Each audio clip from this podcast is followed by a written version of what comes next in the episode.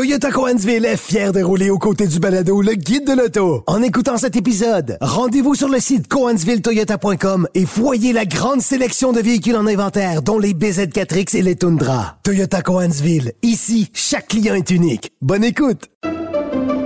Pendant que votre attention est centrée sur cette voix qui vous parle ici, ou encore là, tout près ici, très loin là-bas, Celle de Desjardins Entreprises est centrée sur plus de 400 000 entreprises partout autour de vous. Depuis plus de 120 ans, nos équipes dédiées accompagnent les entrepreneurs d'ici à chaque étape pour qu'ils puissent rester centrés sur ce qui compte, la croissance de leur entreprise. Parce qu'en immobilier, pour être à son affaire, suivez les conseils de nos experts. Via Capital, les courtiers immobiliers qu'on aime référer. Bonne écoute. Le guide de l'auto. Hugues, cette semaine, tu nous parles d'une voiture qui a toujours été un peu une curiosité pour moi. Un énième échec euh, commercial pour Cadillac et une voiture que je trouvais pas vilaine, mais qu'on a complètement oubliée, c'est la Cadillac Catera. Alors oui, euh, la Cadillac Catera elle vient dans un contexte euh, un peu spécial parce que les années 80 ont été difficiles pour Cadillac. Il y a eu la Cimarron, la LNT, les désastreux V8 6.4, les affreux moteurs diesel, le V8 HT 4100. Bref, tout le ça. North Star qui, qui pissait pas l'huile du tout. qui sent bien, Ouais, qui est- ouais, ouais. voilà. Donc euh, l'image de Cadillac est, est pas bonne du tout. Ouais. Et pendant ce temps-là, les marques de luxe européennes montent en puissance. Et ça, c'est juste les années 80. Les années 90 ne démarrent pas mieux. Il y a Lexus, il y a Infinity et Acura qui a déjà trouvé sa place en 86. Voilà, Autant dire que euh, ça se passe pas bien. Donc là, euh, ben, il fallait faire absolument quelque chose. Bon, et là, euh, t'as Cadillac qui va piger dans la boîte à outils de General Motors à l'international pour trouver une solution. Essentiellement, c'est ça. Bah c'est ça. En fait, euh, ils sont allés piger en Europe. Euh, Il y a un point important qui est à faire en Europe. À l'époque, il y a une distinction majeure entre les constructeurs généralistes et les spécialistes. En gros, les marques de luxe et de sport. Ouais. Dans les années 70-80, les généralistes ont des voitures haut de gamme, pleine grandeur, euh, Ford euh, à la Granada et la Scorpio, Renault la 30 et la 25, Peugeot les 505 et Ouais, ouais, 604. Et chez Opel, qui est donc une filiale de GM, le haut de gamme euh, s'appelle Rockor, Commodore, Senator. Euh, c'est des berlines solides mais extrêmement conventionnelles. Bon, En 86, euh, Opel euh, entend moderniser son image parce que là ils ont une image un peu pépère et euh, on sort des records Commodore Senator. Les voitures sont remplacées par l'Omega. La voiture est complètement nouvelle, design aérodynamique et elle remplace, elle remporte le titre de voiture européenne de l'année 87 Ah ouais. Et c'est un beaucoup de succès commercial en Europe. Elle est remplacée en 94 par une deuxième génération d'Omega. Et euh, à la fin des années 90, les généralistes ont pratiquement tous abandonné euh, le segment euh, du haut de gamme pour laisser la place à Audi, BMW et Mercedes. Et l'Omega terminera sa carrière dans un oubli quasiment complet en 2004. Mais là, évidemment, Cadillac a besoin de modifier son image. On a besoin de se défaire de, de- de cette image de voiture de grand-papa qui colle avec les Deville, les Eldorado. Bon, puis on a essayé avec la CVI, mais plus ou moins réussi. Ça. Bon, c'est pas nécessairement évident. Alors, on présente un concept essentiellement euh, qui est basé sur cette euh, Opel Omega. là. Voilà, l'idée, bah, c'est simplement euh, d'aller chercher des acheteurs plus jeunes. Euh, la moyenne d'âge de la marque, elle augmente régulièrement, c'est jamais bon pour euh, l'avenir. Et euh, les jeunes, à ce moment-là, n'en ont plus que pour les allemandes et Ouais. les japonaises. Donc, à ce moment-là, il faut lancer quelque chose. GM se dit, on a des ressources à l'international, on va aller voir en Allemagne. Alors, effectivement, sur le papier, l'Omega de seconde génération coche toutes les bonnes cases. Propulsion, moteur V6, excellent accueil en Europe. Donc pourquoi ne pas essayer? Euh, Cadillac présente un concept euh, au salon de Détroit 94 un petit peu pour tâter le terrain. Ouais. C'est une Omega euh, avec une grille redessinée, des feux arrière changés et c'est tout. Et apparemment, la réaction du public est bonne puisque la voiture est présentée en, à l'automne 96.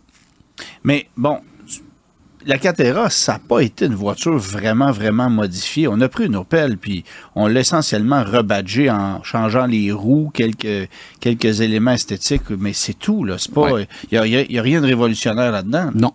En fait, c'est une vraie voiture européenne. Ce qui est intéressant, euh, c'est que le moteur vient de Port Ellesmere en Angleterre, la boîte de vitesse vient de Bordeaux en France, mmh. le tout est euh, assemblé sur les lignes d'Opel à Rüsselsheim en Allemagne. Donc pour une voiture américaine, on en est loin. Euh, par contre, la Catera est bien équipée pour l'époque, avec un V6 3 ouais. litres de 200 chevaux, ce qui est plutôt bien par rapport au BMW 328, ouais. C280 euh, chez Mercedes et Lexus ES 300. Euh, elle souffre d'une boîte automatique qui n'a que 4 rapports ouais, et un poids. Plutôt élevé. Elle fait 1710 kg, 300 de plus qu'une BMW 328i. Autant dire que pour la tenue de route, euh, ça va pas aider. Elle a aussi des lignes quelconques. Alors, il y a une histoire. Il paraîtrait que euh, certains clients euh, potentiels la confondaient avec une Chevrolet Malibu en concession. Oups, Et ça part pas bien. Par contre, euh, plutôt une bonne tenue de route euh, et une excellente habilité. Et alors là, ce qui est intéressant, c'est que tous les journalistes sont sur la même longueur d'onde. La marche va être haute pour Cadillac. Et je vais lire une citation du guide de l'auto 97 ouais. qui dit le plus difficile reste à faire. Il n'est pas évident que la Cadillac réussira à convaincre les gens que la Catera est une voiture intéressante. Si elle y parvient, ce sera le tour de force de la décennie dans le domaine du marketing automobile. Qu'on le veuille ou non, une Mercedes ou une BMW impressionne davantage la galerie. Donc là, il va falloir que la promotion, elle soit sur la coche. Et ce n'est pas nécessairement ce qui s'est passé. Qu'est-ce qui est arrivé? Eh ben non, évidemment. On le voyait venir. Euh, Cadillac a voulu faire jeune. Alors, ils ont sorti une idée farfelue. À l'époque, le logo traditionnel de Cadillac, euh, basé sur euh, le blason de la ouais. famille d'Antoine de la mode Cadillac, fondateur ouais. de Détroit, comprend six oiseaux. Et l'agence de publicité en charge du projet n'a rien trouvé de mieux que de transformer un de ces oiseaux en cartoon, de le nommer Ziggy et d'en faire la mascotte de la Catera.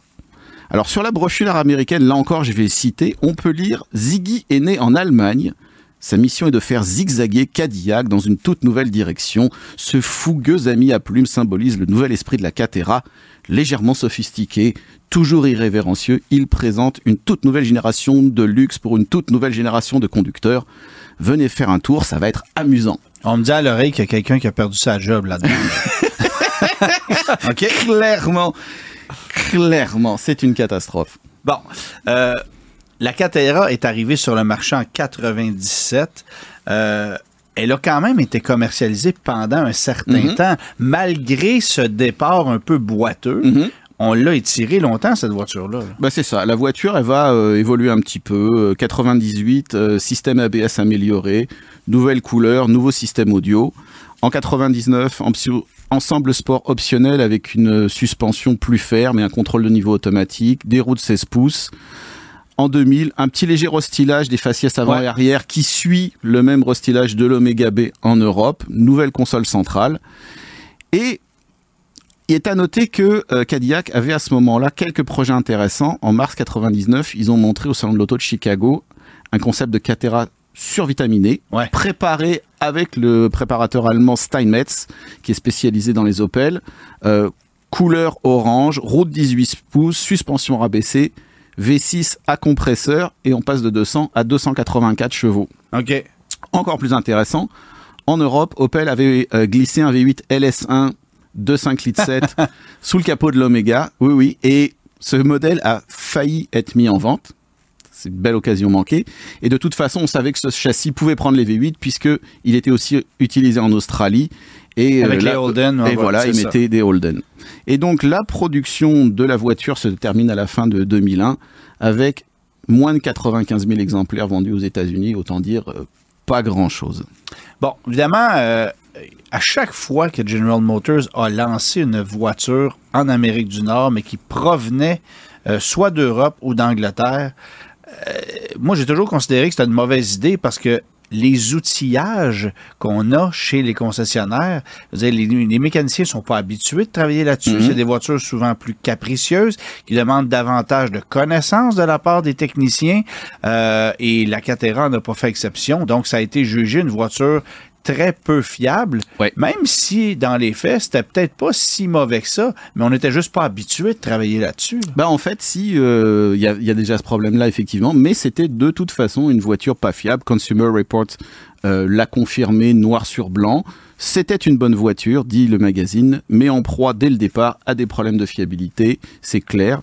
Euh, fuite d'huile, fuite de liquide de refroidissement divers, problème de capteur de position d'huile broquin, fuite de pompe à eau et apparemment, le plus gros problème était la défaillance de la poulie du tendeur de courroie de distribution. Alors là, quand ça lâchait, eh ben, euh, soupe à la soupape tordue ou mort subite du moteur. Autant dire que c'était joyeux. Donc évidemment, tout ça, ça s'est vu. À partir de là, les valeurs de revente ont fait le plongeon. Et, quand les, et quand les retours de location ont commencé, ben, GM s'est retrouvé avec des voitures qui étaient absolument invendables dans leur parking.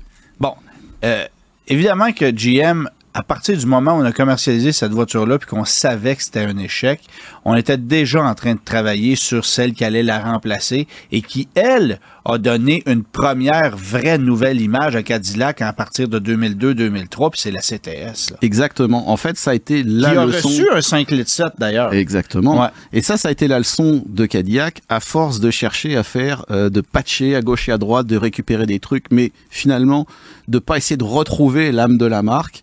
Euh, bah, la Catera, ça a été la goutte d'eau qui a fait déborder le vase et Cadillac a dit c'est fini, on arrête, on va débloquer un budget, on va débloquer une nouvelle stratégie avec un nouveau langage de design, des nouvelles plateformes, on repasse à la propulsion, on va faire des produits américains. Et puis, bah en fait, s'il n'y avait pas eu Ziggy et la Catera, Cadillac n'aurait pas été revitalisé et qui sait si la marque existerait encore aujourd'hui. Donc il y a un petit peu de bon dans tout le mauvais de cette histoire. Bon, la CTS, c'est pas une voiture qui, aux yeux des gens, est passée nécessairement à l'histoire, mais ça a été un souffle immense chez Cadillac au début des années 2000. Parce qu'à cette époque-là, c'était sur le respirateur artificiel. On ne vendait plus de villes, de Séville, de tout ça. Et puis la clientèle continuait à vieillir régulièrement, donc là, ça allait... Euh, ironiquement, parallèlement, le seul produit qui se vendait un peu puis qui donnait une espèce d'essor à Cadillac, c'était l'escalade. Qui était arrivé euh, à la fin des années 90 euh, et qui a fêté son 25e anniversaire d'ailleurs tout récemment. Euh, un produit qui a quand même connu, qui connaît encore beaucoup de succès et qui est surtout très, très, très payant pour la division Cadillac. extrêmement rentable. Si y a un véhicule payant à vendre, c'est probablement celui-là. oui. Alors, c'était la Cadillac Catera.